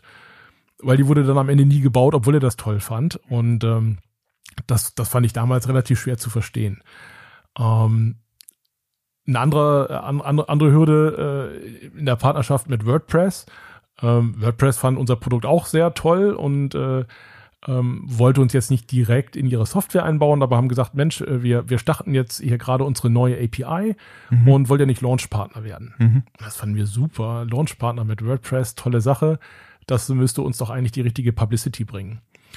Und äh, dann haben wir diese Partnerschaft gemacht. Und tatsächlich war es dann so, dass dann so eine Woche vorher WordPress sich dann bei uns gemeldet hat und gesagt hat, hey Jungs, ihr wisst Bescheid, ne? Nächste Woche Mittwoch, 17 Uhr eure Zeit, äh, dann geht's live und dann machen wir unser Marketing. Ne? Mhm. Ja, alles klar, alles klar. Zwei Tage vorher sich nochmal gemeldet. Jungs, ihr wisst Bescheid, ne? Also in zwei Tagen, 17 Uhr, mhm. da geht die Kampagne los die und ihr seid, ihr seid Launchpartner, ihr seid, ihr seid ready, ne? Mhm. Ja, wir sind super ready. Und äh, die Sache war, wir hatten damals äh, in unserer Technik äh, einen Server bei Hetzner. Und äh, mhm. sowas, sowas wie Amazon Cloud war uns äh, äh, fremd mhm. und äh, so richtig äh, parallelisierbar war die Software auch nicht geschrieben. Und als dann eben Mittwoch 17 Uhr war äh, und äh, Word, Word, WordPress die Kampagne mhm. live geschaltet hatte und äh, dann ist es also eine Minute gedauert und dann ist bei uns alles zusammengebrochen. Also die ganzen Kundenanfragen waren quasi so eine Art Denial of Service Attack äh, auf unseren Service. Mhm. Und äh, wir haben dann drei Tage und Nächte durchgearbeitet, äh, um unsere Software cloudfähig zu machen. Äh, mussten erstmal Amazon Cloud lernen und mussten das erstmal alles darüber transportieren und mussten das erstmal alles parallelisi parallelisieren. Und äh, nach drei Tagen waren wir dann wieder online und äh, dann, also, also da hat WordPress uns halt komplett, also die, die äh, Automatic äh, heißt die Firma ja dahinter, die haben mhm. uns den Vogel gezeigt und gesagt, sag mal, seid ihr noch ganz dicht? Äh, was, was macht ihr da eigentlich? Und haben uns natürlich abgeklemmt. Mhm. So, und äh, also mit, mit Google und äh, WordPress äh, äh, haben wir dann schon mal zwei Partner gut verbrannt, äh, beziehungsweise äh, äh, nicht geknackt. Und damit war schon mehr als 50 Prozent dieses Partnerschaftsmarktes äh, für uns dann äh, nicht mehr erreichbar.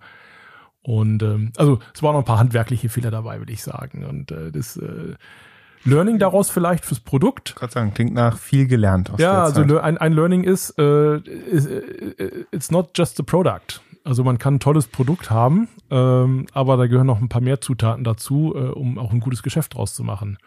Und in dem Fall wären die Partnerschaften sicherlich hilfreich gewesen. Das bringt mich zu der Frage, wie definierst du Produkt? Wie definiere ich Produkt? Was ist für dich Produkt? Na, Produkt ist für mich im Kern die manifestierte äh, Value Proposition, also das, was ich dem Kunden anbiete in seiner Gesamtheit an, an, an Erfahrung. Mhm. Ähm, da können aus meiner Sicht auch Services dazugehören. Ähm, da kann, wenn man ganz breit denkt, auch, auch die zum Beispiel Customer Support Erfahrung mit dazugehören. Mhm. Ähm, ich würde jetzt aber nicht so weit gehen und sagen, da gehört jetzt auch ein Preismodell dazu und da gehört jetzt auch ein Go-to-Market-Approach notwendigerweise dazu oder da gehört jetzt auch äh, eine Marketingkampagne dazu. Das wäre für mich jetzt Beyond Product. Mhm. Ja, ja, okay, dann, dann verstehe ich die Grenze, aber der, der abrauchende Server bei Hetzner ist schon im Core-Produkt, oder? Ja, also das äh, wäre schon äh, ganz gut, wenn wir das im Griff gehabt hätten. Ja, also das, das, das, das war schon im Kern äh, genau dessen, was wir eigentlich hätten leisten und auch vorausschauen müssen. Ja, ja, wir kommen so allmählich, wir, nähern uns immer weiter der Gegenwart. 2012 bist du zu Xing gekommen, hast da die Strategieabteilung aufgebaut, gleich im ersten Jahr mit dem Zukauf von Kununu den wohl nicht ganz schlechtesten Einstand äh, hingelegt, den man äh, bei Xing hinlegen konnte. 2016 wurdest du Business Unit, Unit Head, verantwortlich für das Premium-Geschäft und den damals wichtigsten Erlösstrom der Firma. Äh, zu der Zeit haben wir uns dann auch kennengelernt. Du hast mich später mal davon überzeugt, das erste Mal in meinem Leben einen Festanstellungsvertrag äh, zu unterschreiben. Und kurz nach meiner Probezeit hast du dich dann aus äh, der Rolle meines Vorgesetzten verabschiedet und bis in den Vorstand äh, aufgerückt und wurdest Nachfolger von Tim Richter als CPO. Ich erinnere aus der Zeit noch sehr gut ein Gespräch, das wir mal im, auf einer Autofahrt geführt haben, ähm, wo du sagtest, für dich sei das schon ein ziemlich großer Schritt in die Vorstandsrolle zu gehen, weil das damit einhergeht, dass du den Hafen der sicheren, unbefristeten Festanstellung verlassen musst, um dich auf so einen vermeintlich unsicheren, äh, befristeten Vorstandsvertrag äh, einzulassen. Ähm, also mit Sicherheit ganz okay dotiert, aber eben doch befristet. Ich habe damals so gedacht, ja, äh, echt jetzt? Also ist, äh, war, war das wirklich was, was dich damals umgetrieben hat? Also ich würde sagen, das war sicherlich einer von verschiedenen ähm, Dingen, die sich äh, ändern, wenn man, wenn man seine Rolle ändert. Das ist vielen Leuten ja gar nicht bewusst, dass du als Vorstand eben kein Angestellter mehr bist. Und das geht halt einher mit äh, nicht nur äh, dankenswerterweise auch mehr Gehalt, sondern eben auch mit einer ganzen Reihe ähm, äh, Strings attached. Also du, du bist vollumfänglich äh, verantwortlich äh, für die Geschicke der Firma äh, und äh, zur Not, äh, wenn, wenn Dinge schiefgehen, auch äh, in, in, mit deinem Privatvermögen haftend äh, für Fehler, die du machst und äh, für, für Dinge, die schieflaufen. Und ähm, das, das rüttelt schon auch nochmal wach und mhm. äh, setzt einen in eine andere Perspektive. Ähm, Arbeitsvertrag funktioniert anders. Man ist kein Angestellter, sondern hat einen Vertrag auf Zeit. Das ist ganz normal und äh, hat dadurch auch natürlich jetzt Zäsuren, wo man sich dann überlegt, Mensch, äh, mache ich jetzt nochmal so eine Tour oder nicht? Ähm, die man als Angestellter so nicht notwendigerweise hat. Da kann man sich ja jederzeit von beiden Seiten überlegen, irgendwie möchte ich jetzt noch weiterarbeiten oder nicht. Das ist als Vorstand anders. Und äh, insgesamt, äh, was, was schon auch wirklich sehr anders ist als Vorstand, zumindest für mich war das so, ich habe schon gespürt, dass ich eine ziemlich übergreifende Gesamtverantwortung trage. Nicht, also in Gänsefüßchen nur für das Produkt, mhm. sondern eigentlich für, für diesen ganzen Was Organismus. Nicht so klein ist bei Xing. Ja, aber auch, auch ich, man hat die Verantwortung für die, für die Menschen, für das, was da passiert, nochmal stärker für die Kunden draußen, aber eben auch für die Menschen drinnen. Ähm, äh, man, man, ist Arbeitgeber und, und repräsentiert die Firma als Arbeitgeber mhm. und ähm, das geht einher mit einer ganzen Menge Verantwortung jenseits dessen, äh, was man so landläufig denkt, wenn man sagt, man baut ein schönes Produkt. Also da kommen einfach noch mal ein paar Dimensionen dazu, die mir zumindest damals relativ bewusst waren und wo ich auch erwartet habe, Mensch, da habe ich schon auch noch mal eine Lernkurve. Und äh, was, was würdest du sagen jetzt so ähm, gerade im Moment, ich habe vorhin schon mal einmal kurz angerissen, du verlässt das Unternehmen vorzeitig, also im, im, zum Ende jetzt eben der ersten Vertragslaufzeit, beziehungsweise vor Ende der ersten Vertragslaufzeit, äh, zurück zu den Gedanken, die du so damals im Auto ausgespeichert hast, ist für dich jetzt eigentlich der Worst Case eingetreten? Nö, das würde ich nicht als Worst Case bezeichnen, sondern eher als vergleichsweise normalen Lauf der Dinge. Also es ist halt genau so. Ähm, es gibt einen Arbeitsvertrag, der läuft äh, für einen fixen Zeitraum. Mhm. Das war bei mir damals dreieinhalb Jahre und äh, das heißt, der, der kommt jetzt zu einem Ende. Und äh, im, im Run-up zu dieser Zäsur ähm, muss, musste ich mir, aber genauso auch der Aufsichtsrat, sich dann überlegen, ähm, macht das Sinn, hier in eine, in, eine, in eine Verlängerung zu gehen oder nicht. Und äh, die Komplexität äh, bei, bei so einer Fragestellung ist halt, man kann eben nicht sagen, jo, ich mache einfach mal weiter und dann überlege ich mir das nächstes Jahr nochmal oder so, sondern mhm. Man muss sich schon in die Augen gucken und äh, sich dann auch nochmal auf typischerweise dann so vier Jahre oder so committen. Von beiden Seiten. Und ähm, ja, wenn man dann nicht an jeder Stelle strategisch wirklich äh, gleich äh, in, in dieselbe Richtung schaut, dann äh, sollte man das äh, eher mal nicht antreten, als nachher äh, in Schwierigkeiten laufen. Ja, ja. Die, du hast, du hast schon so gesagt, man, man guckt sich dann ähm, ja äh, beiderseitig in die Augen und da, da fiel so der Begriff Aufsichtsrat. Jetzt äh, stellt man sich natürlich naiverweise äh, vor, naja, wenn man es erstmal in den Vorstand geschafft hat, dann ist man ja der mächtigste äh, oder zumindest einer der mächtigsten Frauen und Männer im Unternehmen. Bringt mich zu der Frage, wie viel Macht hat denn ein CPO eines Unternehmens, das so knapp 2000 Menschen beschäftigt, das ein Produkt circa 20 Millionen Nutzer hat? Was würdest du sagen, wie viel Macht hattest du? Spannende Frage, woran man jetzt Macht misst. Ähm, ich glaube, ich hatte eine Menge Einfluss ähm, auf Ausrichtung und Vision und Guidance dessen, was wir gemacht haben äh, im Produkt, aber auch jenseits des Produktes, äh, also auch auf der, auf der Business-Seite. Ähm, aber man ist jetzt nicht notwendigerweise in, in jedem Aspekt eine finale Instanz. Also zum einen äh, als, als Vorstand ist man ja nicht alleine Vorstand, sondern es ist ein Gremium mhm. und man ist gesamtverantwortlich. Das ist auch nochmal eine Besonderheit, äh, die äh, ähm, ich als Vorstand auch erstmal lernen musste. Ich bin als Vorstand verantwortlich für die Firma. Und das heißt, äh, auch wenn irgendwo in der Technik was schief läuft oder auch wenn, äh, also nehmen wir mal an, wir haben eine DSGVO-Verletzung, mhm. ähm, dann bin ich da schon als Vorstand mit in der Verantwortung, auch wenn das jetzt vielleicht nicht mein Vorstandsbereich ist, sondern ähm, das Gremium äh, ist in der Verantwortung. Und ähm, das heißt aber auch umgekehrt, man, man kann jetzt nicht äh, selbstherrlich, äh, äh, fürstlich äh, an jeder Stelle alles selber auch so entscheiden, äh, sondern für große Fragen braucht man auch seine Kollegen und die, die möchten auch mit draufschauen, denn sie sind ja auch mit in der Verantwortung für das Gesamtunternehmen. Und ähm, genau, und du hast schon angedeutet, Rolle Aufsichtsrat. Also in der Aktiengesellschaft ist es so, dass der Vorstand prinzipiell erstmal unabhängig ist vom Aufsichtsrat. Also es gibt da keine, keine Weisungsbefugnis. Der Aufsichtsrat kann jetzt nicht ankommen und sagen, hier, äh, den Knopf jetzt bitte mal links oben in grün äh, oder äh, den Geschäftszweig bitte mal einstellen oder hier die Preise erhöhen. Mhm. Ähm, solche Weisungen kann es bei einer GmbH geben, aber die kann es nicht bei einer Aktiengesellschaft geben. Aber der Aufsichtsrat ist am Ende äh, derjenige, der meinen äh, Anstellungsvertrag unterschreibt. So, und so gesehen äh, gefühlt schon irgendwo auch Vorgesetzter, wenn auch nicht weisungsbefugt. Mhm. So, und ähm, äh, für große Dinge, äh, also zum Beispiel eine Unternehmensakquisition, ähm, muss der Aufsichtsrat auch seine Zustimmung erteilen. Das heißt, äh, am Ende äh, macht man eine Unternehmensstrategie und äh, große Entscheidungen auch im, im Alignment und idealerweise nicht gegen seinen eigenen Aufsichtsrat. So, und so gesehen, ähm, ja, es ist ein, ist ein komplexes Geflecht äh, von Entscheidungen und äh, von, von en, en, en, ja, Entscheidungsdimensionen und Entscheidungsspielern und Stakeholdern. Ähm, und äh, das sind Grenzen von Macht, wenn, wenn du nach Macht fragst. Ja, jetzt äh, CPO, da steckt ja Produkt drin. Ähm, in, inwiefern siehst du dich denn selbst überhaupt als Produktmensch?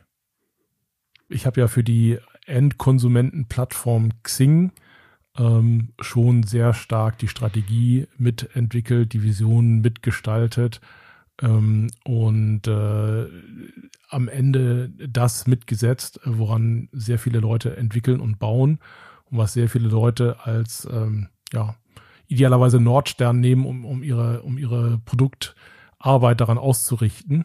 Und äh, so gesehen würde ich mich auf jeden Fall als Produktmenschen bezeichnen.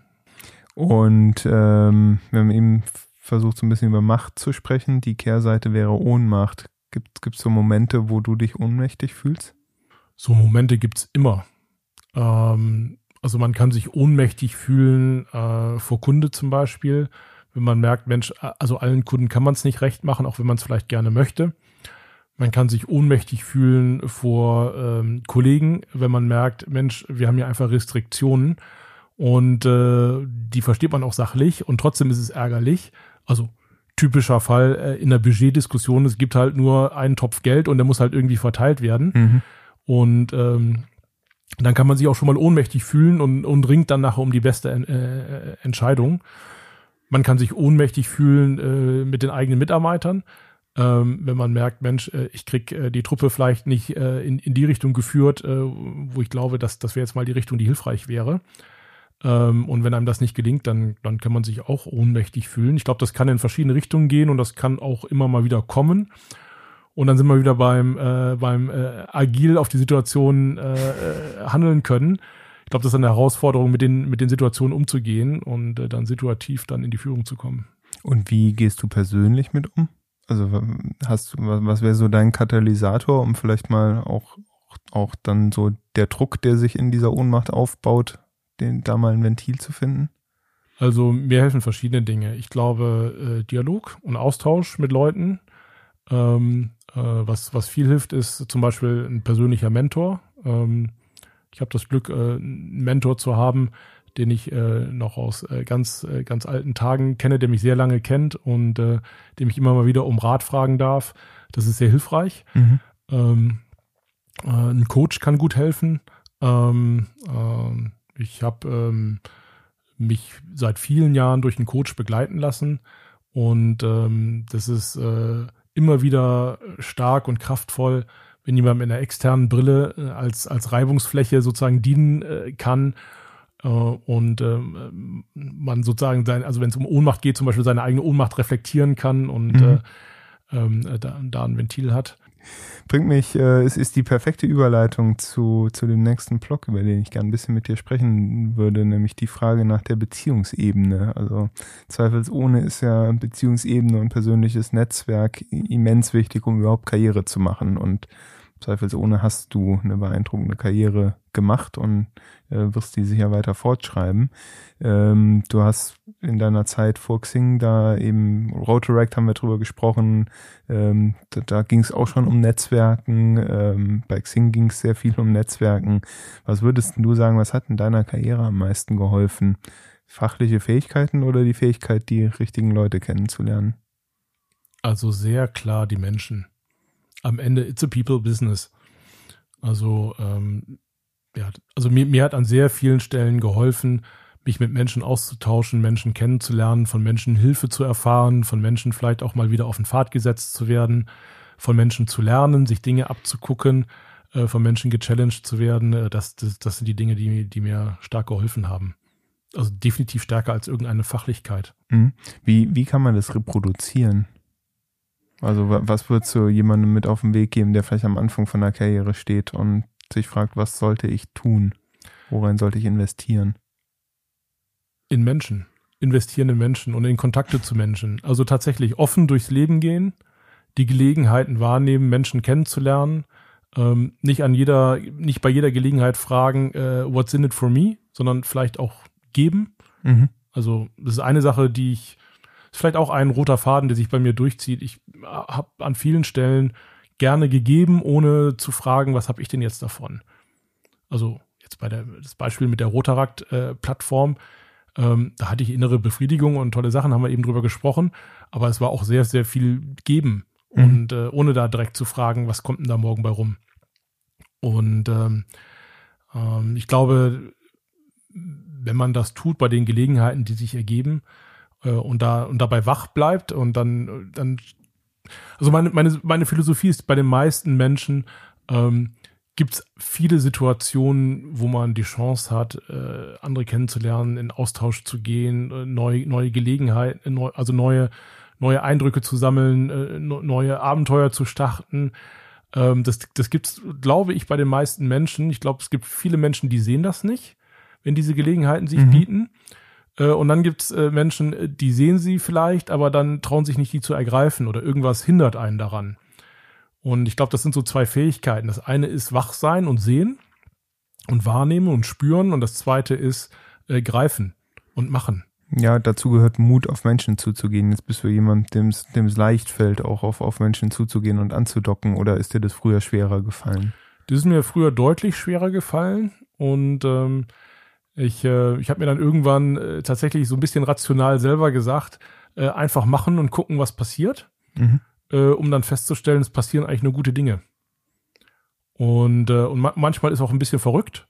Ähm, aber ähm, ich, glaube, ich glaube, Entschlussstärke und äh, schnell in die eigene Handlung kommen, das, das hilft super, super gut. N nicht immer so viel nachdenken. Also du hast dich aus deiner eigenen Komfortzone rausgeschubst und festgestellt, es tut gar nicht so weh. Wie, genau, also Be Beispiel Polarfahrt. Ähm, ich hatte mich, äh, wie bin ich eigentlich dazu gekommen? Das muss ich jetzt mal eben erzählen. Also ich, ich hatte, ich hatte mich äh, äh, dafür mal beworben und tatsächlich war äh, mein erstes Polarticket, das ich bekommen hatte, eine Expedition zum Südpol. Mhm. Und ähm, andere Richtung andere Richtung. Und da war ich auch schon drauf vorbereitet und der Termin stand und ich hatte ein Flugticket nach Ushuaia in Feuerland und alles toll. Und, ähm, und dann kam irgendwie so äh, zwei Wochen, bevor das losgehen sollte, der Anruf, ja, das Schiff hat einen Schaden, die Expedition fällt aus, äh, tut uns lieb, leid, äh, lieber Herr Alberts, äh, Pech gehabt. So, und äh, nach der größten Freude kam dann die größte mhm. Enttäuschung und dann weiß man nix. Und dann äh, war ein Wochenende, ähm, wo ich äh, in Engelskirchen bei meinen Eltern war und ein Anruf kam, äh, am Sonntag ähm, vom Alfred Wegener Institut. Ähm, und äh, da sagte der freundliche Herr, ja, also ähm, äh, sag mal, du warst doch da mal auf dieser Liste für diese Südpolar-Expedition und wir haben jetzt irgendwie eine Nordpolar-Expedition und da ist jemand ausgefallen. Und äh, könntest du eigentlich so in, äh, also morgen früh um halb acht äh, in Bremerhaven hier kurz zum Gespräch vorbeikommen und äh, also wenn du jetzt Ja sagst, dann halte ich dir das offen, sonst rufe ich nochmal zwei weitere Leute an. Mhm. So, und da war es irgendwie spät am Sonntagabend in Engelskirchen. Mhm. Und da habe ich keine Minute gezögert zu sagen, ja, ich weiß zwar noch nicht, wie ich da hinkomme und äh, ob ich äh, von meinen Eltern jetzt das Auto irgendwie gemobst bekomme, äh, aber das kriegen wir schon hin. Also ich bin da. So. Mhm. Also ja, äh, dann einfach machen. Und da habe ich auch nicht drüber nachgedacht, passt das jetzt im Studium überhaupt und äh, was sagt eigentlich die Prüfungsordnung und so weiter. Einfach machen. Und, ähm, und das würde ich jedem empfehlen, wach sein und entschlussstark auch mal außerhalb der Komfortzone. Ja, ja. Jetzt ist ja so eine ganz entscheidende Zutat für erfolgreiches berufliches Netzwerken, zweifelsohne die Fähigkeit, sehr enge Vertrauensverhältnisse und, und tiefe Vertrauensverhältnisse aufzubauen. Und da gibt es ja eine Vielzahl spannender Studien, die zeigen, wie der gemeinschaftliche Alkoholkonsum quasi als Karrierebooster dient. Ähm, ich habe so in der Recherche ein Paper gelesen, In Vinos Veritas Theory and Evidence on Social Drinking, äh, das im November 2011 zu dem Schluss kam, dass die enthemmende Wirkung von Alkohol dabei hilft, engere Vertrauensverhältnisse aufzubauen, weil im Prinzip der professionelle Filter fällt und man sich ehrlicher gegenübertritt. Du selbst bist überzeugter Anti-Alkoholiker. Wie schwierig ist denn das in der Businesswelt? Ich fand gerade die Studie sehr spannend und dachte, Mensch, ob sich denn jeder nach dem Alkoholkonsum überhaupt noch dran erinnert, welche professionelle Schranke denn da jetzt wo genau gefallen ist. Ähm, also äh, interessant, dass die Studie von 2011 ist, weil äh, die Studentenverbindungen in Klausthal-Zellerfeld haben mir die gleiche Story eigentlich auch schon ähm, ähm, 1990 erzählen wollten, als ich begonnen hatte zu studieren, mhm. ähm, äh, dass das doch äh, eine ganz tolle Sache ist, wenn man jetzt hier mitmacht, äh, denn sonst wird das auch später nichts im Beruf. Ähm, aber das habe ich bisher jetzt mal noch nicht äh, vermisst. Äh, nee, also. Aber hast du es nie als schwierig empfunden? Also ich erinnere mich an anderthalb Jahre, in denen ich äh, sehr wenig bis kein Alkohol getrunken habe und dann auf sehr vielen Geschäftsessen war ähm, und dann eben Wasser bestellt habe statt Wein und es war jedes Mal ein Gesprächsthema. Und es war jedes Mal ein schwieriges Gesprächsthema bis zu dem Moment, wo ich sagen konnte, nee, ich äh, bereite mich auf einen Marathon vor und dann so, ach so, ja gut, dann verstehen wir es. Ja, also ich habe da noch nie eine Schwierigkeit mit gehabt. Ähm, vielleicht ist die Schwierigkeit gefühlt eher da, wenn man mal Alkohol getrunken hat und dann keinen mehr trinkt oder so. Ähm, aber nö, das, das war, das war bei mir immer so und das war für mich mal noch nie ein Problem. Und wenn es für andere ein Problem ist, ist ja nicht mein Problem. Äh, nö, ja. Eine Million Premium-Mitglieder bei Xing. Da erinnere ich, hast du mal ein Glas Sekt getrunken. Wie hat's geschmeckt? Ja, nicht, nicht so dolle. Ähm, ich habe auch mal ein Glas Sekt getrunken, ähm, als wir lebenslauf.com akquiriert haben. Da gibt es sogar ein Foto von. Ähm, mhm. Äh, eines, eines der wenigen Fotos, wo ich äh, tatsächlich äh, ein Glas in der Hand habe äh, mit Alkohol. Ähm, aber also, ähm, es, es, es gab ähm, bei der Hochzeit äh, eines äh, meiner besten Freunde, wo ich Trauzeuge war, tatsächlich äh, einen Wein, äh, äh, den der Vater der Braut äh, 25 Jahre vorher zur Geburt mhm. der Braut gekauft und eingelagert hatte und der dann mhm. gereicht wurde der in kleinen Mengen. Süß genug, um äh, der hinreichend süß war, dass er auch mir schmeckte. ja. Und äh, da habe ich dann mhm. am zweiten Glas gefragt, da hat er gesagt, nee, nee. so viel hat er vor 25 Jahren mhm. nicht gekauft. äh, so, aber abgesehen davon äh, äh, hat mir auch noch nicht so viel geschmeckt. Ähm, wie geht's denn jetzt für dich weiter? Wie, was kommt als nächstes? Das lasse ich ehrlicherweise gerade ein bisschen auf mich zukommen. Also ähm, ich bin in der äh, dankbaren Situation, dass mein Vertrag noch bis Ende des Jahres läuft und äh, dementsprechend jetzt nicht unter Zeitdruck bin, äh, morgen was Neues zu haben. Und ähm, ja, so gesehen, dass ich das ein bisschen auf mich zukommen. Ähm, genau. Und wie reflektierst du die Zeit bei Xing? Was ziehst du raus? Was, was, was ist so das, was du sagst, das will ich mitnehmen in egal was auch immer mich jetzt als nächste Station erwartet? Ja, es war eine super spannende Zeit. Also wenn ich mir ähm, die Zeit anschaue, 2012 äh, bis heute, ähm, das war, war ja eine ganz starke Wachstumsphase von Xing und dann nachher New Work. Äh, von damals waren wir so ein, ein bisschen ein One-Trick-Pony mit, es gibt eine Premium-Mitgliedschaft Und irgendwo links unten in der Ecke ein bisschen ein ganz, ganz, ganz kleines Jobsgeschäft, was aber ehrlicherweise im Markt keine Rolle gespielt hat. Und äh, kaum ein Recruiter hat äh, Xing damals äh, wahrgenommen als eine Firma, wo man äh, sinnig äh, irgendwie Leute rekrutieren könnte. Ähm, so, und seitdem hat sich die Firma vervielfacht in jeder Dimension, ob das jetzt Börsenkurs ist oder Umsatz ist oder äh, Anzahl äh, Mitarbeiter, äh, aber eben auch Anzahl Produkte ähm, und, und auch Marken ähm, die mittlerweile zum äh, New Work Portfolio dazugehören. Und das war eine ganz tolle Scale-Up-Story. Und ähm, das ist schon sehr spannend. Also ich bin, bin da sehr dankbar, dass ich das mit, äh, mit begleiten und mitgestalten durfte und ähm, weiß es zu schätzen, was es bedeutet, in so einem Wachstumsumfeld äh, zu arbeiten. Ähm, das, das bietet halt auch eine ganze Menge Chancen und Gelegenheiten und auch Gestaltungsräume. Das ist nicht selbstverständlich. Mhm. Was hat denn dich am meisten überrascht in den in, in, in diesem Perspektivwechsel CPO zu sein. Ich meine, du hast ja vorher auch lange genug unter dem Vorstand gearbeitet. Auf einmal bist du selbst der Vorstand. Gibt es was, wo du sagst, das hätte ich mir echt ganz anders vorgestellt oder da hatte ich einen riesen Blindspot? Also, ich glaube, mal andersrum formuliert, was, was waren so neue große Herausforderungen? Also, ich habe noch mal stärker gemerkt, äh, wie wichtig die People-Dimension ist. Also wirklich äh, Mühe, Aufwand, Energie, Emotionen da reinzustecken, mit Menschen zu arbeiten, Menschen zu entwickeln, die richtigen Menschen zu finden. Das kann auch heißen, sich von Menschen zu trennen, um ein starkes, schlagkräftiges Team zu bauen. Ähm, das, das war schon ist, ist eine große Herausforderung. Ähm, äh, über das Thema Verantwortung haben wir schon gesprochen. Ähm, das habe ich vorher gespürt und habe ich ongoing gespürt in der Rolle. Ähm, das war sicherlich auch, glaube ich, stärker als, äh, als ich das vorher angenommen hatte. Und wäre das was, was du jetzt sagst, in der nächsten Herausforderung, was auch immer auf mich wartet, bitte was mit weniger Verantwortung? Nö, das würde ich jetzt nicht sagen. Also ist toll. Also äh, eine Verantwortung zu tragen und, und, und dann äh, die Dinge rund um die Verantwortung mitgestalten zu dürfen, ähm, ist, ist schon irgendwie ein Geschenk. Also es ist, also mir macht das wahnsinnig viel Spaß. Wir haben eben über Impact gesprochen. Also das ist ja ein, ein Ort, wo man, wo man sehr schnell, sehr direkt spüren kann, macht es eigentlich einen Unterschied, was ich tue oder nicht. Und ähm, im Produkt, äh, im Geschäft, äh, bei, den, bei den Mitarbeitern und Menschen, mit denen man äh, sich umgibt und mit denen man das gestaltet, ähm, ich finde das, ich finde das sehr erfüllend und auch sehr motivierend. Mhm. Und es ist, äh, ähm, also das, das Motivierende, Erfüllende äh, überwiegt den, den Druck, den das auch mit sich bringt.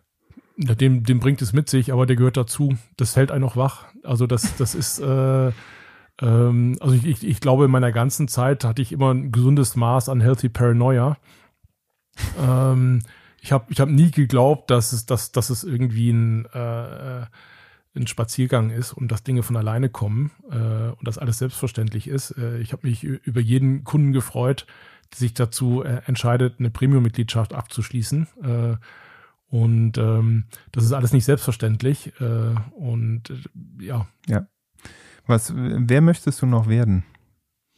Wer möchte ich werden? Mhm. Ich bin eigentlich ganz froh äh, mit, mit dem, der ich bin. Also Angekommen.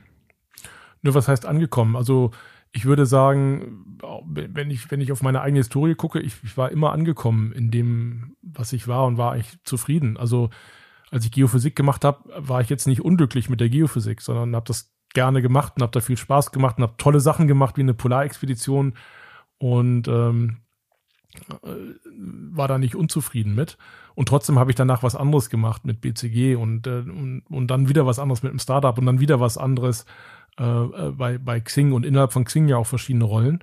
Ähm, ich war in, in, in jeder Rolle ehrlicherweise super zufrieden und äh, sehr happy mit, mit den Dingen, die ich da tun durfte und machen konnte und den Erfahrungen, die ich da sammeln konnte. Aber also mich befriedigt es noch nicht ganz. Die ist es äh, wirklich Augen und Ohren offen halten und, und neugierig auf die nächste äh, Gelegenheit sein. Das ist so das, was ich raushöre. Ähm, kommt man damit wirklich an die Spitze von einem Konzern oder braucht es nicht doch auch ein bisschen mehr Plan, Strategie, eigene, eigene Vorstellung, wo man da genau hin will? ich bin da weniger geleitet durch, ich muss an der Spitze sein und definiere mich dann durch die Position, sondern äh, ich, ich äh, würde mich eher definieren durch, ich möchte gerne Impact machen, einen Unterschied machen. Und das war fairerweise bei, bei, bei Xing ein sehr dankbares Umfeld, weil ich da entlang verschiedener Dimensionen einen Unterschied machen konnte. Ähm, also ein Produkt zu machen, wo äh, knapp 20 Millionen Leute ähm, mhm. zu, den, zu den Kunden zählen oder eine Million zahlende Kunden auf der Konsumentenseite das gibt's nicht an so vielen Orten. Das, das, ist, das ist toll, wenn man für so viele Leute einen Unterschied machen kann. Ähm, also ich wäre sehr dankbar, wenn mein, wenn meine nächste Rolle äh, das wieder mit sich bringt, dass, dass ich, dass ich äh, ähm, für viele Menschen äh, einen Beitrag leisten kann. Das wäre toll, klar. Ähm, ob ich dazu notwendigerweise an der Spitze von irgendwas stehen muss äh, oder so, ob ich äh, dann CPO sein muss oder CEO sein muss oder was ich dafür sein muss, das weiß ich jetzt gar nicht. Das muss ich, äh, das, das, das wird sich zeigen. Ähm, ich komme zu meiner Schlussfrage. Stell dir vor, du könntest eine einzige E-Mail an alle Mail-Accounts dieser Welt schicken. Über welches Thema würdest du schreiben? Ich würde niemals eine Mail an alle, es ist ja Spam hoch drei. Also äh, das, das würde ich, das ich gerade mal nicht machen. Ähm, schwieriger Einstieg. ähm, und äh, mehr, mehr, mehr zeitgemäß wäre tatsächlich eine Chat-Nachricht, weil die E-Mail würde sowieso nicht gelesen, wenn ich die an alle äh, E-Mail-Accounts dieser Welt schicke. Ähm, so, also du meinst, welche, welches Thema würde ich ansprechen, äh, wenn ich, wenn ich eine große Plattform hätte? Ähm, oh, das ist eine schwere Frage.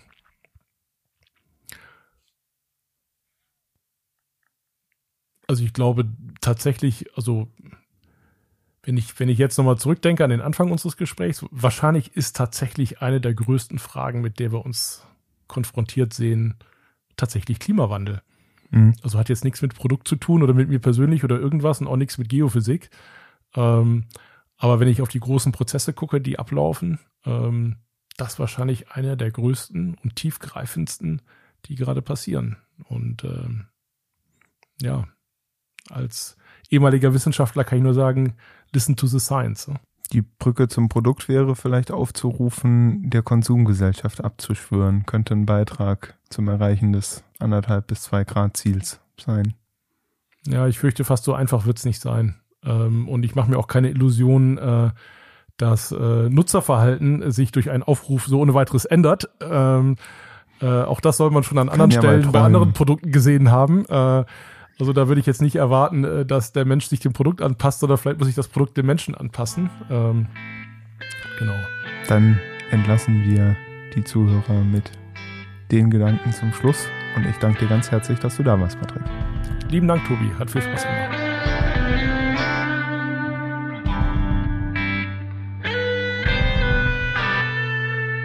Das war die fünfte Folge Produktmenschen. Wie immer vielen Dank fürs Zuhören.